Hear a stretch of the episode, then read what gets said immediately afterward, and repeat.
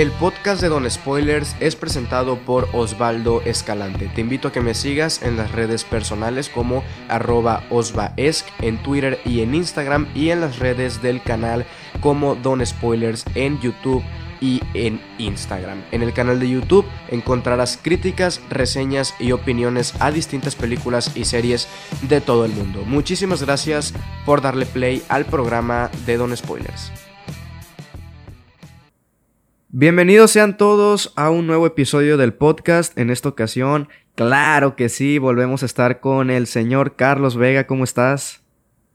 ¿Qué onda, Osva? Muy bien, gracias. ¿Y tú cómo andas? Aquí andamos al millón. Eh, vaya, dos episodios consecutivos con invitado, algo que nunca me lo había imaginado. Y bueno, muchísimas gracias a Carlos por aceptar venir una vez más. En esta ocasión no vamos a hablar sobre un tema en específico, vamos a hablar sobre las noticias más relevantes que han estado pasando en los últimos días. Y bueno, en la en el podcast anterior en el que hablamos de noticias, en el que hablamos del Festival de Venecia, de Chapter 2, etcétera, lo subí a YouTube. Y probablemente si hay un espacio, ya que tengo varios videos pendientes de subir, de publicar, eh, si veo un espacio por ahí, publicaré este podcast en, en YouTube, ya que pues es de, de noticias y sé que a más de uno le puede interesar. Pero bueno, vamos a comenzar y es que pues sí, hay muchísimas noticias, unas más interesantes que otras, la verdad, y unas también con polémica, porque obviamente hablaremos del caso de Martin Scorsese con Marvel Studios, que ya lleva como dos semanas eh, hablándose mucho de este tema. Pero bueno, vamos paso por paso porque vamos a comenzar con que Robert Downey Jr. no quiso ser, eh, vaya, catalogado por Disney e impulsado por Disney y Marvel para la campaña de los Oscar como mejor actor. Mm, yo personalmente no sé tú cómo lo veas, pero no le veía muchas oportunidades a Robert Downey Jr. como mejor actor. Creo que, creo que todos coincidimos en que fue la mejor decisión que pudo tomar. Sí, y esto es porque muchos andaban, eh, pues ahí había información de que Disney no quiso impulsar esta nominación, pero fue el propio actor Robert Downey Jr. quien dijo que no, que um, no veía eso yo creo que hasta el propio actor decía como de que, pues, ¿para qué? Mejor, mejor no me subo al barco en igual de que ya que ande allá ni siquiera me nominen. O sea, imagínate, pues sí se ha de sentir gacho, yo creo. Y, y pues creo que sí hizo lo mejor en no estar, eh, no querer ser nominado, pero al contrario de eso hay muchísimas propuestas de Disney para Avengers Endgame, para los Oscar 2020. La neta, no sé si has leído todas. Pero hay muchas, güey. Hay muchísimas. Obviamente todas estas son eh, más que nada eh, para nominaciones más técnicas. Era obvio, no es como que... No es como que sea la película más con mejor guion o cosas así, aunque cuidadito porque ahí hay una sorpresa. Vamos a comentar una por una y me dices tú eh, si, si la ves posible como nominación y también pues como candidata a ganar, obviamente, si crees tú que pueda ganar. Vamos a comenzar de la más potente porque esta yo no me la esperaba y es que están proponiendo Avengers Endgame a mejor película, güey, a mejor película. No sé tú qué opinas.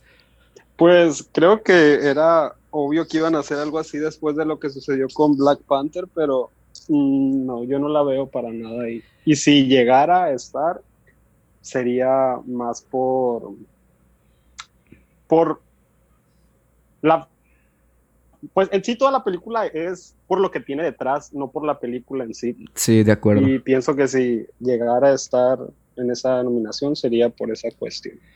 Y mira, tú tocaste un tema que no me acordaba, de hecho, pero bueno, ya que lo tocaste, pues está muy bien. Y es el tema de que el año pasado, o bueno, en los Oscars de este año, mejor dicho, Black Panther ganó ¿Cuántos? Y como, como cinco Oscar. Cuatro. Bueno, no sé. más o, Ajá, más o menos como cuatro o cinco Oscar. Y, y a ver, a ver, a mí la película me gustó. Me parece que pues, que sí estuvo bien. Pero a ganar tantos Oscar, ni recuerdo a cuáles fueron. ¿Tú recuerdas alguna de las nominaciones, también, los premios? Eh, también es esta cuestión que varios de los Oscars fueron cuestiones técnicas. Uno, el que tengo más presente es el de mejor vestuario Ah, ok, en ese sí estoy de acuerdo. Sí me gustó mucho el Eh, vestuario. Creo que también tuvo el de mejor diseño de producción, que a mí no me pareció, la verdad. Yo esperaba y creía que lo iba a ganar Roma, y que hasta la fecha sigo pensando que debió ganarlo.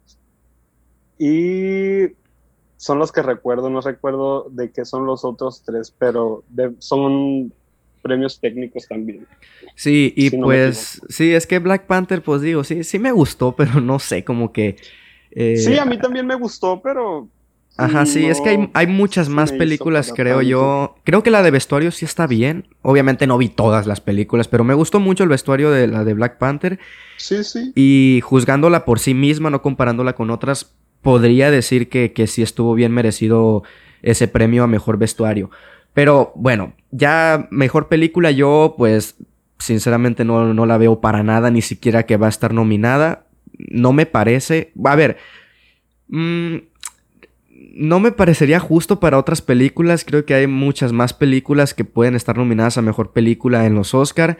Y como dices, si la nominan, bueno, pues va a ser por, por todo el universo, por los 10, 11 Por todo lo que años. Ajá, por los 10, no por 11 méritos años. propios. Exacto. Y eh, bueno, pues ya si la nominan, pues ya, ¿qué se le va a hacer? No va a ganar. Obviamente no va a ganar. Continuamos con mejor director. Y aquí, pues, los directores son Anthony y Joey Russo o Russo, no sé cómo se pronuncia. Los hermanos Russo, que fueron los que dirigieron a- en el ámbito de Marvel, dirigieron la de Capitán América Civil War, dirigieron también la de Capitán América Winter Soldier y la de Infinity War. Y obviamente la de Avengers Endgame, que es por la que está nominada este año.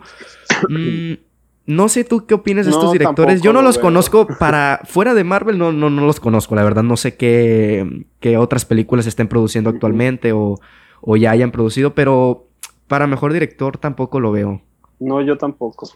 Creo que es incluso más difícil la nominación a mejor director que la de mejor película. Sí, sí, es cierto, porque. a ver, Avengers. Tú. podrías ver, ver Endgame de, en mejor película, te sonaría extraño, pero lo entenderías por todo esto de lo que decimos de lo que viene arrastrando. Ajá. Pero ya ellos como mejor, mejores directores no tendrían mucho que hacer ahí, pues, o sea, ¿cuál Ajá, porque, el o sea? ¿Cuál? un director, obviamente, pues se caracteriza por muchas cosas, pero también por el eh, manejo de cámaras y todo eso. Y no sé tú, pero en Avengers Endgame no es como que hay acá. Hay planos muy buenos. Hay acá, pues sí, vaya, planos que puedes poner de fondo de pantalla en tu computadora y se mira bien chingón. Pero Yo, la mayoría de estos planos son cuando fueron hechos por computadora. Y entonces eso es como de que no tiene mucho el- mérito. el mayor mérito que podrían tener es haber manejado a tanta gente. Sí, eso y sí. haber logrado darle su momento a tanta gente, pero no se me hace que sea un mérito tan aplaudible como para verlos nominados ahí, siendo que hay muchos directores que Sí, porque pues un director no nomás, ajá, un director no nomás se, se califica por eso, por manejar muchos actores, pero sí, sí creo que es el punto más, vaya, aplaudible entre comillas que se le puede dar a, a estos directores, porque sí, la verdad es que no tengo el dato exacto, pero son muchísimos los actores y actores pues conocidos, famosos, no digas tú que actores que, que se van a sentir mal por no, porque no los metan, por, porque no, pues sí, todos tuvieron su momento, como dices, y, y todos brillaron, y pues sí, se les dio su momento, así que eso sería lo único en lo que se le pudiera reconocer, pero para nada, creo que concuerdo contigo en que podría estar eh, nominada a Mejor Película antes que a Mejor Director. Ahora eh, va Mejor Guión Adaptado, que bueno, creo ya que nos... ese es, el- es más difícil todavía. para aquellos, para aquellos que, que escucharon el podcast anterior, yo no tenía ni idea. O sea, sí tenía una idea de qué significaba esto, pero no estaba al 100% seguro. Y bueno, ya me lo aclaró Carlos, gracias. y a esto se refiere que, vaya, obviamente Marvel viene de los cómics, se debe a los cómics, Marvel Comics obviamente. Y obviamente estos sucesos diferentes ya pasaron en los cómics y por eso entraría a guion adaptado y obviamente no a guion original. Em, ah, no es el mejor guion que le he No, visto hecho- a Marvel. Yo creo que es que desde ahorita podemos decir que no va a suceder. De los tres, creo que es el más improbable. porque si, es, si hay algo en lo que falla esta película es precisamente en el guion, y lo que lo salva son los momentos épicos y emocionales que le ocasionan al espectador, pero se tomaron muchas libertades o hicieron muchos... La película no resiste un análisis profundo porque se te cae encima. Ajá, es que hay muchísimas, muchísimos agujeros de guion, o como se llama, algo así se dice. Y, y, por eso yo creo que, que, que, que desde ya podemos descartar esta nominación. Sí, porque... Ya desde el hecho que la resolución final que es el momento en que Iron Man le quita las perlas del infinito, las gemas, perdón, del infinito del guante. Y que en la película anterior duraron como una escena de 10 o 15 minutos tratando de quitarle el guante y a nadie se le, se le ocurrió agarrar las perlas. Ya desde ahí estamos hablando de una falla muy, muy, muy, muy grande de guion. Eh, de, de cómo, de una, de cómo estás usando una solución que en otra película ya planteaste como algo que se veía imposible, pues. Sí, Entonces, cosas como esa cuestión, hay muchas a lo largo de la película. Sí, hay muchísimas, podemos mencionar muchas y la más notoria también dentro de la propia película es que nos, nos establecen en este momento del viaje en el tiempo, nos ponen unas reglas y al final resulta que el Capitán América viejo está ahí parado en esa línea temporal, siendo que debió de haber regresado durante, por el portal y no ha aparecido allá. O sea, sí tiene como que sus sus, sus pues. fallas en el guion. Y sí, muchas cosas que tú en, la primera vez las perdonas porque estás muy emocionado, pero que si las sigues viendo y las sigues analizando, te vas dando cuenta de, pues, de todas las fallas que tiene.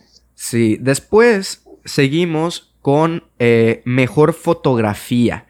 No sé si en esta, eh, en esta, en esta, en esta categoría entraría todo esto de, por ejemplo, a ver, no sé si tú sepas, pero las. Una fotografía es. Se dicen todo, aunque sea una fotografía, por decirlo así, hecho por CGI y todo eso. O es una. o se refiere a fotografía eh, real, o sea, que no sea hecha por no, Pues es que la fotografía ya engloba muchas cosas, desde los tonos que decidieron utilizar, la paleta de colores, los movimientos de cámara y, y todo eso, pero yo difícilmente lo vería en esta categoría también. Creo que no. Aunque hay como una, una especie de plano secuencia en el momento en que chocan los dos grupos a pelear. Ah, sí, eso sí estuvo bastante espectacular, pero, pero te digo, una especie de plano secuencia porque cuando es hecho por computadora, pues no se puede considerar como tal. Creo yo, por lo menos no tiene tanto mérito como lo que hace, por ejemplo, el Chivo Lubeski en todas sus películas. y, y pues no sé, no creo tampoco que, entre en esta categoría. No, yo tampoco. Es que hay muy, hay muy pocas y pues si mencionamos una, yo creo que la más notoria es esa en la que se van a enfrentar.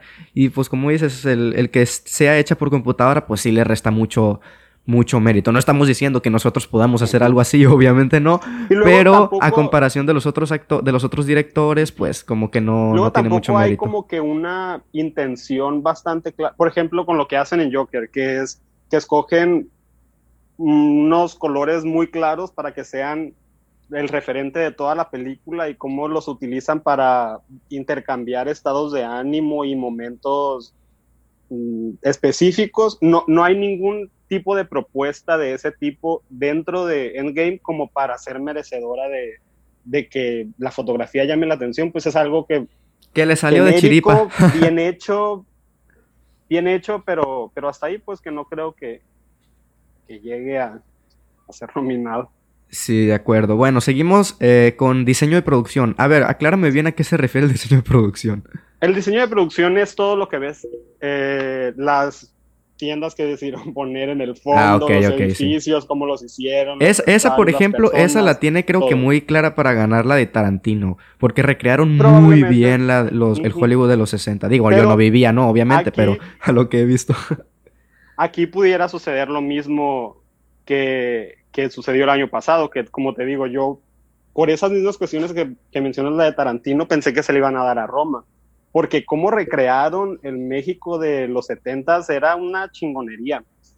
Y a pesar de eso, y de que usaron pantallas verdes y, escenarios que construyeron, eh, y que construyeron calles completas para ciertas escenas. A pesar de eso, lo ganó eh, Black Panther, que fue un diseño de producción hecho completamente digital. Y aquí, pues. Sí, podría pasar aquí sí pudiera dar la, batalla tomando como referencia lo que sucedió el año pasado. Sí, ajá, exacto. Tomando como referencia lo que pasó con Black Panther, sí podría entrar un poco ahí, pero... Yo creo que sí, que ya, que, que de que entra, entra. Ok, a las nominaciones. no, no, no vamos a asegurar nada, pues, pero yo creo que esta es una de las que tiene... Sí, de las más, fuertes. Ya al momento de ganar, pues... sí, ya, ya, ya, es muy diferente. Se va a decidir que... Em, sigue el diseño de vestuario. Aquí bueno, todo está casi. Es que es lo, que tiene esta película: es que casi todo está hecho por computadora. Hasta los trajes estos para viajar en el tiempo fueron hechos por computadora. Entonces, no tiene mérito. Y creo que ni, ni siquiera califica por ser hechos en computadora. O sea, el vestuario debe de ser bien, real, obviamente. No sé, no se me viene a la mente pues, ahorita un, traje así bien. Pues vuelven a usar los ganadores del año pasado. Entran los ejércitos de Wakanda que son los trajes que utilizaron, pero es un segundo y ni siquiera se ven. Eh, ¿Qué otra, otro mérito de mm. vestuario? Es que todo lo que vemos de vestuario en esta, en esta película son cosas reutilizadas, pues cuando volvieron al 2012, cuando volvieron a tal escena, cuando volvieron a tal parte, no hay nada de novedad. Creo que el, Que el, vestuario no, no, hay mucho donde verle en esta película. Creo que sí sería de los menos. Eh, sigue maquillaje y peinado. Mm, a ver, un maquillaje que se le haya hecho a alguno de los actores.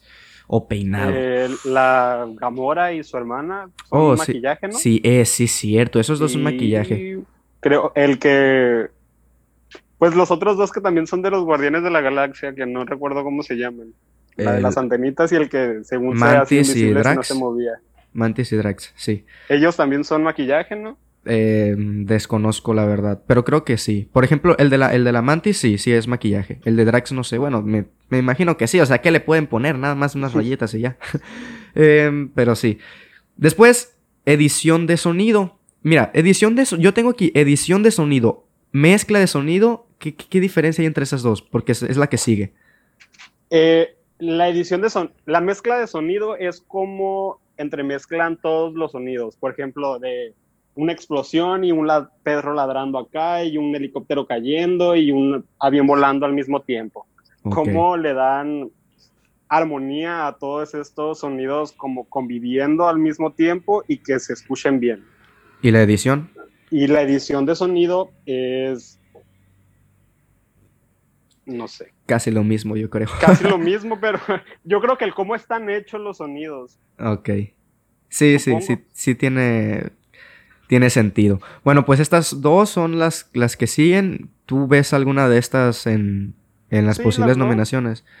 Porque después viene banda, pues. viene banda sonora, que yo, yo creo que yo la vería más, más adentro. Nunca ha estado nominada. Mm. La banda sonora de Los Vengadores. Desconozco la verdad. Yo, yo también desconozco, pero es pero es que sí, la verdad es que Alan Silvestri me parece, no me quiero equivocar, pero creo que es el que el encargado. Alan Silvestri, que es el de Back to the Future también, y el de Forrest Gump, por ejemplo. Em, creo que lo hace muy bien. Y o sea, tú, tú si escuchas el, la, la, la, tonadita de los Avengers, sabes que es de los Avengers. Y pues eso tiene mérito, que sea pegajosa. Creo que la, veía. Y de eso me gusta mucho la música, cada que suena me emociona. Pero como decimos, pues muchas cosas son reutilizadas. No sé si. Sí, sí. Si esta tenga que ver. sonora ya fue nominada antes. Ok.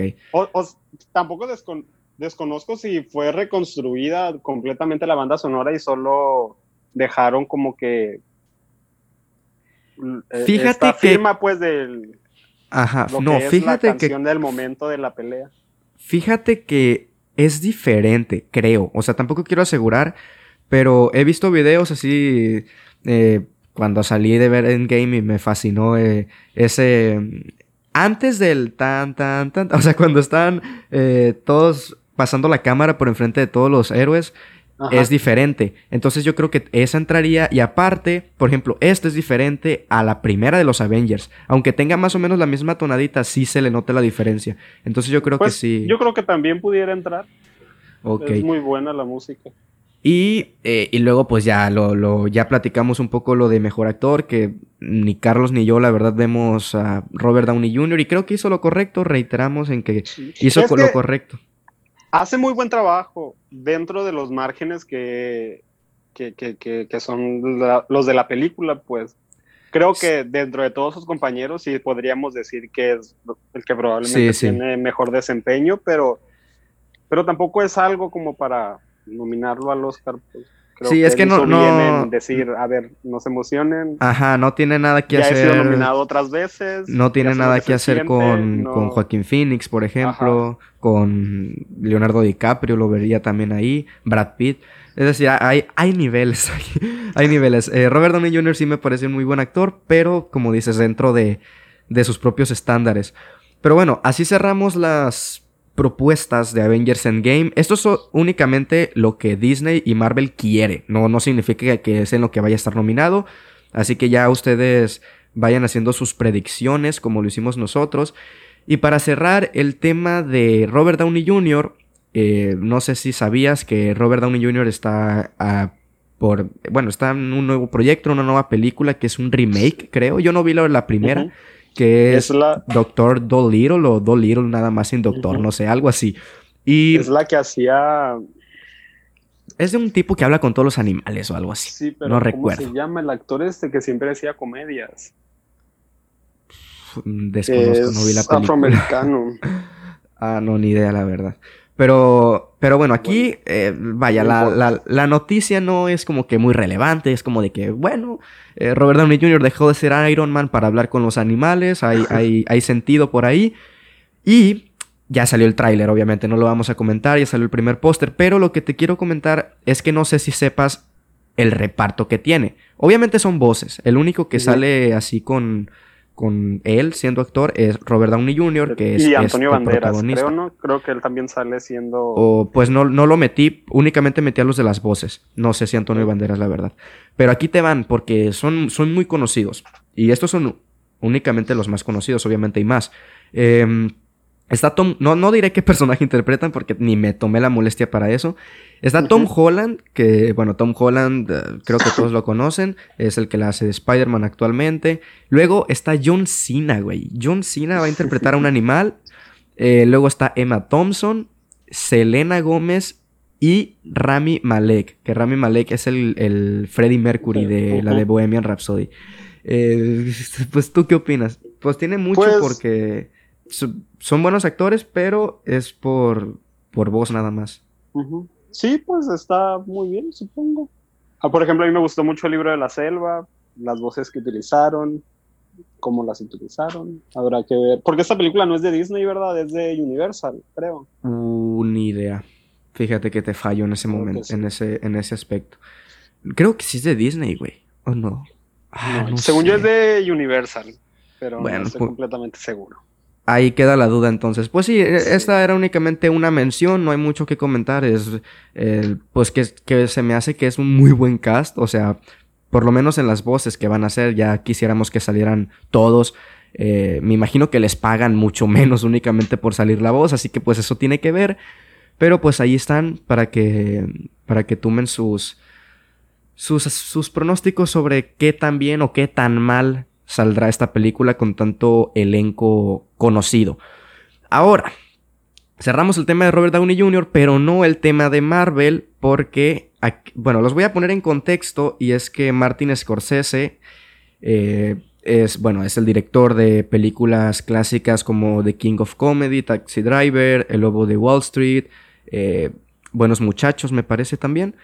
Y eh, hace unas semanas, como una o dos, dijo que las películas de superhéroes, creo que dijo las de Marvel, ¿no? Creo que dijo en, específicamente las del MCU, dijo que ha intentado ver las películas del MCU, pero que realmente no puede, que, le, que no le parecen cine.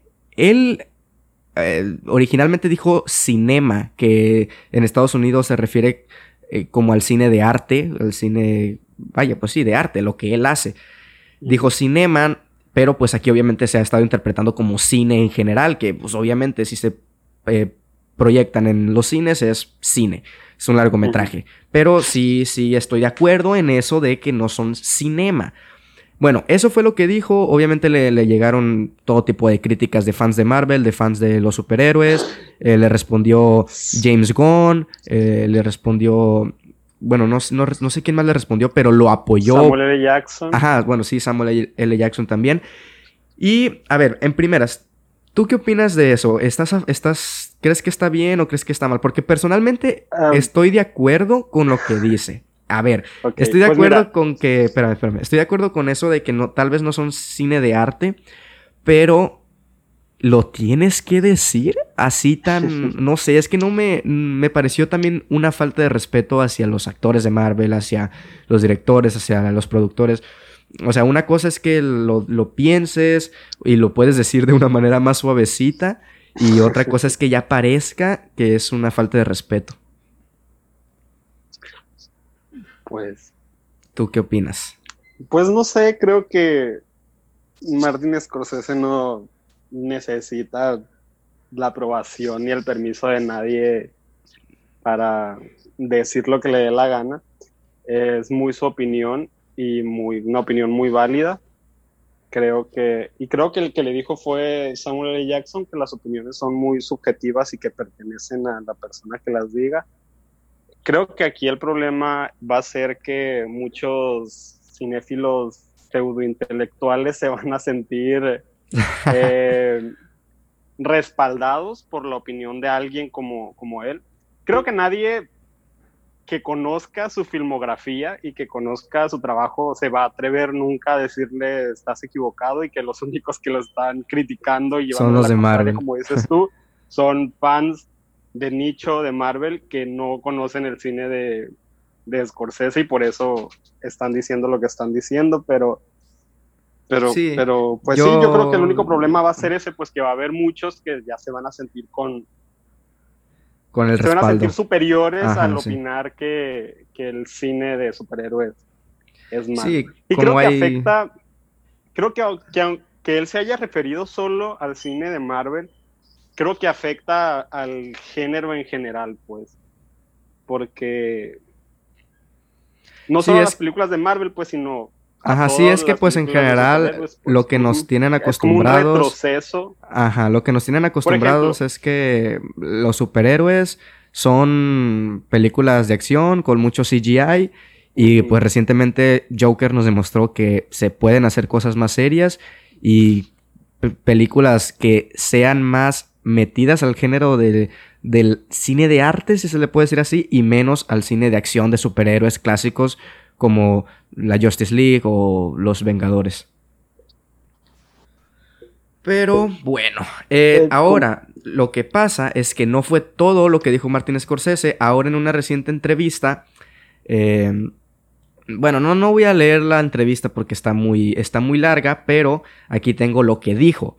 Y es que él y, textualmente lo digo como dijo él, dice, ¿A dónde van los jóvenes para financiar sus películas ahora? No tengo idea. No van a ir a un estudio de Hollywood. Y luego, cuando lo logran hacer, eh, ¿dónde se exhibirá cuando las salas de cine han sido tomadas por las películas barra parques temáticos? Los cines se han convertido en parques de diversiones. Todo eso está bien, pero no invadas todo lo demás en ese sentido. Ay, güey, aquí como que ya se metió más. Si antes había dicho algo que ya era mm, fuerte, si se le puede decir así, ahora es eso de que no invadas el, que vaya que los superhéroes ahorita mismo están haciendo todo por invadir eh, las películas. ¿Tú qué opinas de eso? Pues yo pienso que hay cines suficientes para todos y que el hecho de que muchas muchos creadores de, cine no estén teniendo oportunidad no es culpa de de las películas de superhéroes, sino de la industria en general y del público también, porque si, si las si, si, si las si se siguen apoyando, se van a seguir haciendo. Si los estudios se están enfocando sobre este tipo de películas, es porque el público las está viendo y porque las está pidiendo. Entonces, creo que es un error culpar a las películas de superhéroes de, de esto. Y mira, sí es verdad que sí es como que cada año se ve que están saliendo cada vez más películas de superhéroes. Pero si te pones así como que a pensarlo un poco más a fondo, no son tantas. En este año, ya lo que resta de año ya no hay de superhéroes. Y, y salió eh, Capitana Marvel, Shazam, bueno, sí, sí son varias ya entonces. no estaba es que no estaba contando las de DC porque en general, en específico se había metido a las de Marvel, pero bueno, en general eh, fueron Marvel, las de eh, Sony, las de... Capitana Marvel, Avengers Endgame, Shazam, Spider-Man, eh, van cuatro y Joker. ¿Lo metemos? ¿Lo metemos al Joker? Vamos a meterlo porque es de DC Comics. cinco películas en el año que vaya, en realidad sí pueden parecer muchas, pero ¿cuántas películas no se estrenan en un año? Miles de películas no se estrenan en, eh, se estrenan en un año y pues vaya, únicamente cinco. Lo que pasa es que son blockbusters y entonces llama mucho más la atención que haya, wow, cinco películas de superhéroes por año. Pero si te pones a pensar, no me parece que sean demasiadas como y luego creo están pensando dentro de estos blockbusters hay películas mucho peores que las películas de superhéroes. Sí, entonces. Ya, es pues que no este tipo de, directores que ya son. De los viejecitos, de los antiguos. Ajá, tienen como que opiniones muy radicales. Ya ves también lo que dijo Steven Spielberg de las películas de Netflix, que no eran cine y que no tenían derecho a tener presencia en las premiaciones. Entonces creo que ya pertenecen a, otra época y... Pues y de hecho... Hay que escucharlos y respetar su opinión. Sí, sí. Sí, o sea, todas las, opiniones son respetables y ya, ya tú sabes si la compartes o no.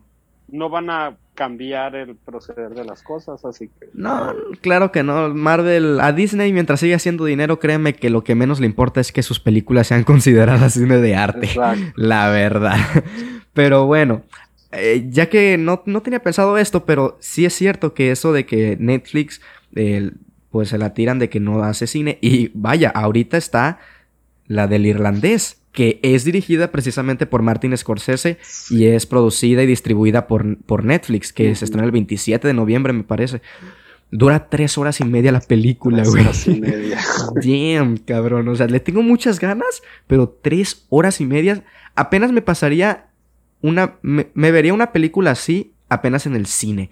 Porque siento que en mi casa se haría mucho más porque voy al baño, porque eh, tengo algo que hacer y cosas así. Entonces se alarga muchísimo y es cuando la película se puede hacer o la puedes sentir más larga, pues. Y ya si la ves en el cine, ya nadie te interrumpe y ya la ves a gusto. Tres horas y media de corrido. Exacto. Pero bueno, eh, a lo que queríamos comentar lo, lo, de Martin Scorsese es que Robert Downey Jr. está teniendo mucho protagonismo, Robert Downey Jr. en este episodio es que le contestó a Martin Scorsese, a diferencia de, otros que, bueno, sobre todo los fans de Marvel y los superhéroes en general que le han estado tirando a Scorsese, pues Robert Downey Jr. se la tomó más, más ligero y, dijo que, que, aprecia su, que aprecia su opinión y que cree que es como en todo, que se necesitan las perspectivas de cada uno para reflexionarlas y seguir adelante como todo un caballero, el señor Robert Downey Jr. vaya, no, no hay que meternos mucho en este tema. Creo que es lo que dijo Robert Downey Jr. Ya lo comentamos hace unos minutos, que hay que respetar las opiniones, más si es como un director así, y que ya es cuestión de cada uno si la compartes o no. Vamos a pasar ahora con una noticia que no estaba integrada principalmente en el guion, pero ayer salió y a mí me emocionó. Y es que Deadpool, eh, el, personaje interpretado por Ryan Reynolds, está a nada de entrar al MCU, al universo cinematográfico de Marvel, de los Vengadores, etcétera, como los Cuatro Fantásticos y los X-Men. Pero estaba este miedo de que las películas, al ser de Disney, bajarían la calificación de Deadpool. Pero no. La, la, ¿Cómo se dice? La clasificación, no Em, eh, resulta que los guionistas de Deadpool dijeron que Disney les permitió hacer una película de Deadpool para introducirlos en el MCU con clasificación R, es decir, para mayores de edad. ¿Tú qué opinas? ¿Crees que, crees que lo hicieron? Mira, yo tengo algo que no sé, si no hubiera salido la del Joker, difícilmente lo hubieran hecho, creo yo. Y lo que quieren hacer es no quedarse atrás con esto y quieren meterse, pues por lo menos ya si tienen un personaje que ya está dentro de esta, de este clasificación de películas, de edades, pues ya, pues ya que lo sigan. Ajá, que lo mantengan. Ya, por lo menos que en, las individuales sí esté en clasificación R y ya cuando sea una, un crossover o algo así, probablemente sí se lo bajen. Porque no vas a poner a convivir a Deadpool diciendo un chingo de groserías con eh, Spider-Man. O sea, no, no encaja uno con el otro. ¿Tú qué opinas de esta noticia magnífica de Marvel? pues creo que es muy bueno porque que iba a ser de Deadpool en una clasificación para toda la familia no. Sí, es lo, que, es lo que, eh, sería es lo que distingue. Sacrificar completamente la esencia del personaje y y no tendría mucho sentido. Y, yo también pienso como tú que esto es a raíz del Joker, porque creo, si no me equivoco, eh, Deadpool es la película clasificación R con mayor recaudación. Y Joker ahorita es la que está amenazando con rebasar. Es, es el siguiente tema. Pero ahorita, ahorita Sí, ahorita vamos a hablar de la taquilla de Joker, pero creo que es la amenaza que tienen. Pues, y si quieren rebatir, si, si Joker les ganara la taquilla y quisieran rebatir esto, la única opción que tienen pues es mantener a Deadpool tal y como está. Sí, en principio son distintos eh, tipos de violencia, o sea, Deadpool es mm, una violencia pues de sangre y de groserías. Y el Joker fue una película de violencia más psicológica y más eh, mental, más, más profunda, si se le puede decir así. Entonces, eh, no tienen por qué competir en este tipo de violencia, pero creo que sí es lo que quiere. Que lo que quiere hacer Disney, pues que, que, DC y Warner no, no, los tengan por los suelos, por lo menos en este tipo de películas. Pero bueno, seguimos con la taquilla actual de Joker. Te lo voy a, a decir todos los, los, dígitos. Obviamente nos vamos a quedar únicamente con el último, pero para que, eh, para que más o menos estemos en contexto te voy a decir, y es que por segunda semana consecutiva eh, se mantuvo en la cima de la taquilla de Estados Unidos con un estimado de 55 millones de dólares. Esto en la segunda, eh, en el segundo fin de semana. Ahora acumula 192.72 millones de dólares en Estados Unidos y rompió nuevamente un récord al convertirse en el segundo fin de semana más grande de octubre al superar a Gravity, a Gravit, perdón, Gravit, y que tuvo ingresos por 43.2 eh, millones en el año 2013, así que ya la, superó con el 55 millones. En el extranjero eh, sumó 123.7 millones a su acumulado de 351.20 millones en 79 países en donde se exhibe. Y bueno, ya la cifra que nos interesa es que los ingresos globales son de 543.92 millones de dólares en general, global. La de Deadpool tiene 800, 800 más o menos. Es decir, ninguna película clasificación R, no, no estamos hablando de superhéroes, de todo.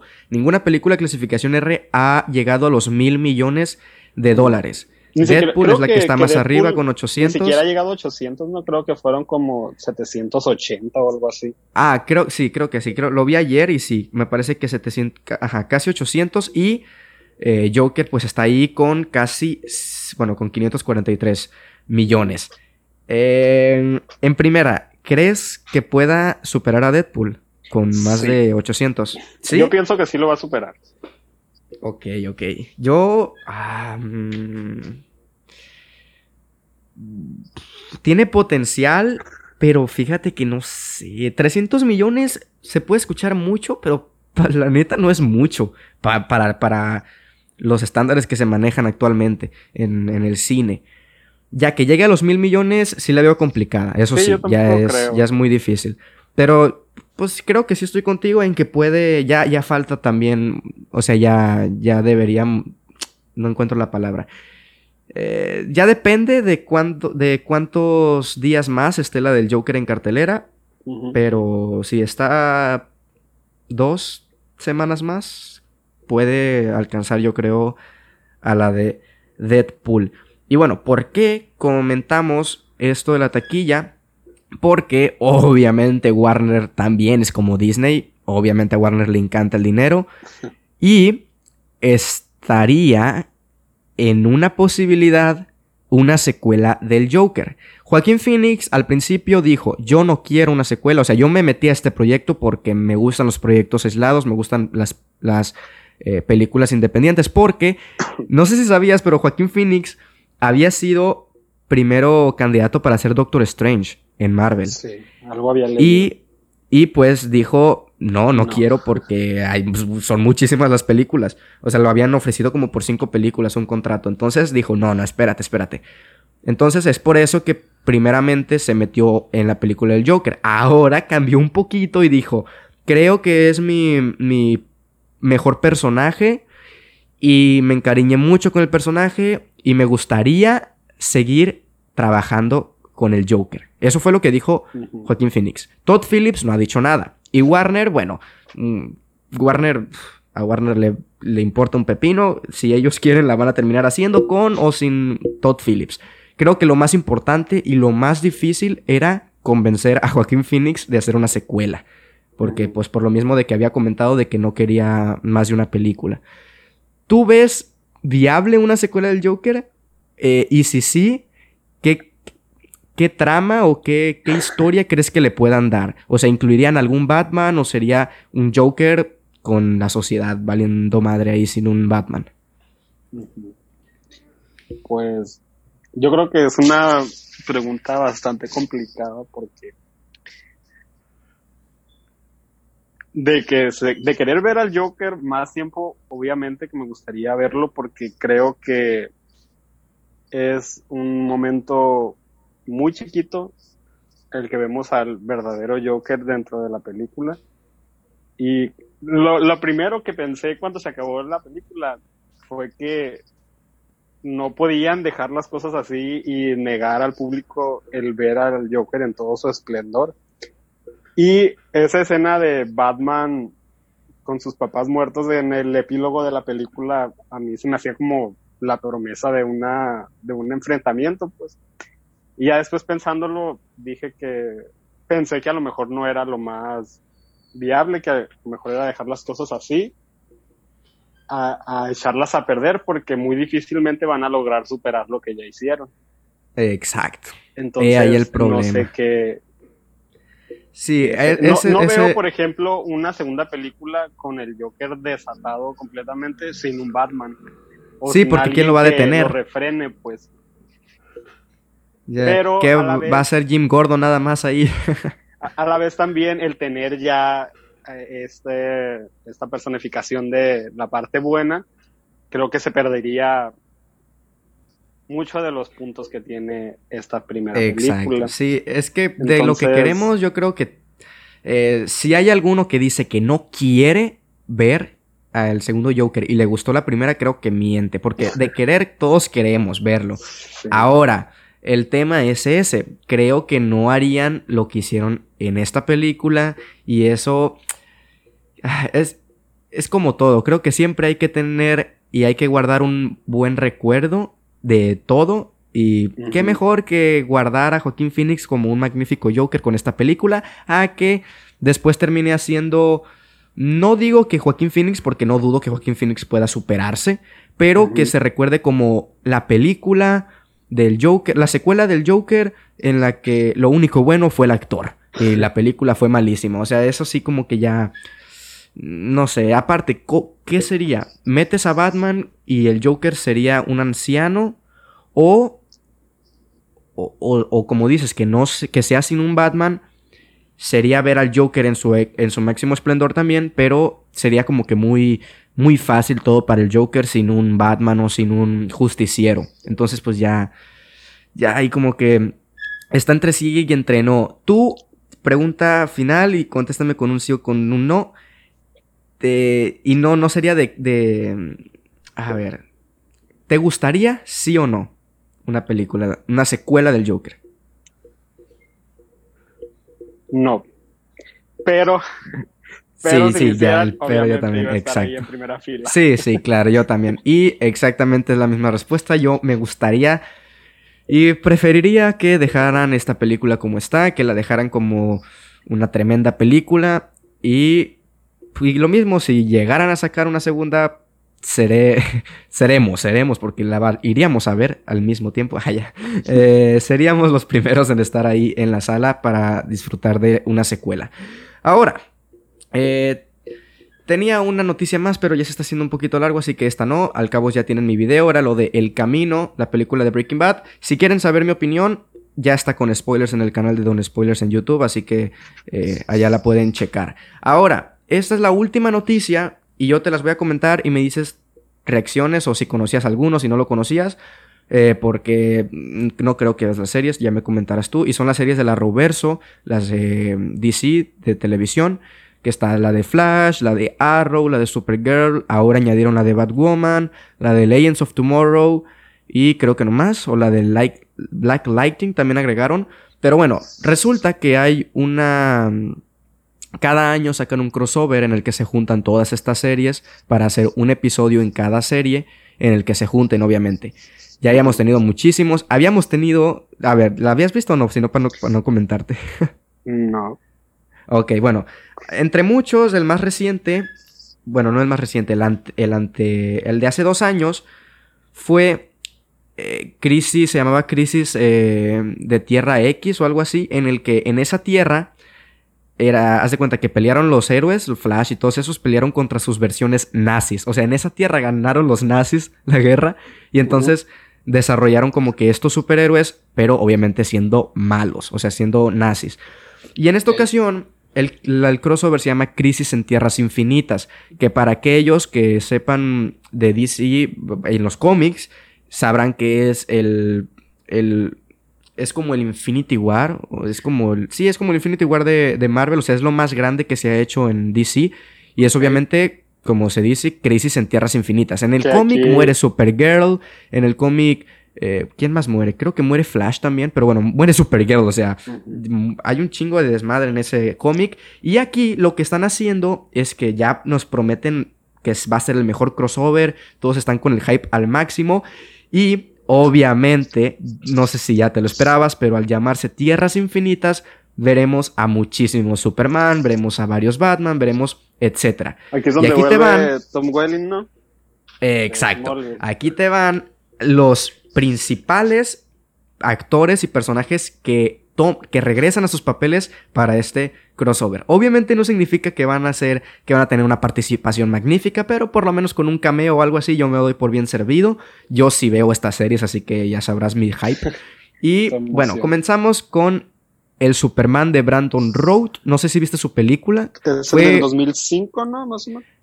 Eh, fue, una fue una única película, no, no recuerdo de qué año fue, pero es que este, este actor interpreta a Atom en la serie de Legends of Tomorrow, entonces interpretará a dos, interpretará al Atom de la Tierra principal e interpretará también al Superman de Kingdom Come, algo así se llama, eh, de Kingdom Come, de... De, los, de, de otra tierra, pero con, eh, vaya, de, de- del Reino Unido. Ese es uno. Después, el Bruce Wayne de esta tierra será el Bruce Wayne de Kevin Conroy. No sé si lo conozcan. Es el que le daba la voz a Batman en un chorro de películas animadas. Es el que le da la voz. Pero será. Aquí dice que será Bruce Wayne. O sea, ya se interpretará un Bruce Wayne, un Bruce Wayne anciano. Así que no creo que veamos a Batman. Pero por lo menos lo veremos como Bruce Wayne. Después está el Robin de Burt Ward, o algo así se pronuncia, que si no me equivoco es el Robin de la de Adam West, ¿puede ser? De las de Batman de Adam West, me parece que sí. Entonces estará regresando tantos años después a interpretar al Robin, güey. Entonces, pues ahí un nuevo personaje. Después, eh, lo que más han levantado hype, el Superman de Smallville, de Tom Welling. ¿Viste esa serie tú o no? Yo no. Sí. Ok, Yo yo, no. Pero sé que, que es que es muy buena y que marcó la infancia de muchos. Así que Tom Welling estará regresando como Superman. Era algo que todos querían y pues será realidad. O también eh, la Lois Lane de Smallville, que es interpretada por Erika Durance o Durance, algo así. que pues es la Louis Lane del Tom Welling. Después salió una foto en la que era un, papel, un, periódico en el que decía que eh, Bruce Wayne se casaba con Selina Kyle, me parece que decía. Y estaba la imagen de Michael Keaton, güey. O sea, como que va a salir, no sé si salga o si solamente hay una referencia al... Ajá, una foto nada más, ya que... Pero el Batman de Michael Keaton estaría probablemente saliendo. Y los últimos dos son rumores. Eh, que es que algunos personajes de la serie de Titans, no sé si la veas, la actual serie de Titans de live, de live action, yo sí la veo. Y probablemente algunos de ellos saldrán, mm, es un rumor, no se sabe ni quiénes. Y algo que sí está confirmado, no sé si ves tú la serie de Lucifer. Sí. Bueno, la ves? Bueno, la primera temporada no. Bueno, no sé si sabías, pero Lucifer es de DC Comics. Entonces, señoras y señores, Tom Ellis saldrá como Lucifer en el crossover, güey. Esto me voló la cabeza porque imagínate al diablo, güey. Al diablo en el crossover, what the fuck. Pero me parece que va a estar chido, me gusta mucho ese actor y me gusta mucho la serie. Entonces habrá que, habrá que ver. Y esos son todos los, los miembros. ¿Qué te parecen las noticias estas? Pues muy bien. Sí, es que, es que hay muchos, güey, hay muchísimos. Y pues, a ver qué pasa. Se dice que Flash va a morir, se dice que Arrow va a morir, porque de hecho ya es la última temporada de Arrow, así que pues, sabe si lo matarán o si terminará siendo feliz con alguien, con su novia o algo así. O si se va a volver viejito. O si se va a volver viejito. pero, pero bueno, pues esas son todas las noticias que les teníamos preparados para este episodio. Eh, ya se nos fue el tiempo. Yo pensaba que iba a durar menos, güey. Casi duró lo mismo que la del Joker. Pero es que siempre que hay noticias que dar, eh, que se den bien mejor y que no se den a medias. Así que, bueno, pues, eh, Carlos, muchísimas gracias por acompañarme. La verdad es que te la rifas por estar aquí un episodio más. Espero que sigamos. Que sigamos aquí. Sí, claro que sí, tú tienes la invitación cuando quieras. Y la vez pasada no lo dije, pero no sé si quieras promocionar tu Instagram o, bueno, tu Instagram me imagino, no sé si tengas otro, o tu canal de YouTube donde subes tus cortos. Promocionalo, promocionalo. Creo que no. ¿Crees que no? Bueno. ya después. Ok, ok. Bueno, pues, eh, Carlos Vega, eh, muchas gracias. Yo soy Osvaldo Escalante. Muchísimas gracias. Espero que les haya gustado este episodio, estas noticias, unas más importantes que otras. Eh, comenten qué les, eh, qué noticia les gustó más para eh, próximos también podcasts, seguir trayendo más noticias y más debates, conversaciones de películas. Muchas gracias a todos y nos vemos en el próximo episodio. Adiós. El podcast de Don Spoilers es presentado por Osvaldo Escalante. Te invito a que me sigas en las redes personales como arroba en Twitter y en Instagram y en las redes del canal como Don Spoilers en YouTube y en Instagram. En el canal de YouTube encontrarás críticas, reseñas y opiniones a distintas películas y series de todo el mundo. Muchísimas gracias por darle play al programa de Don Spoilers.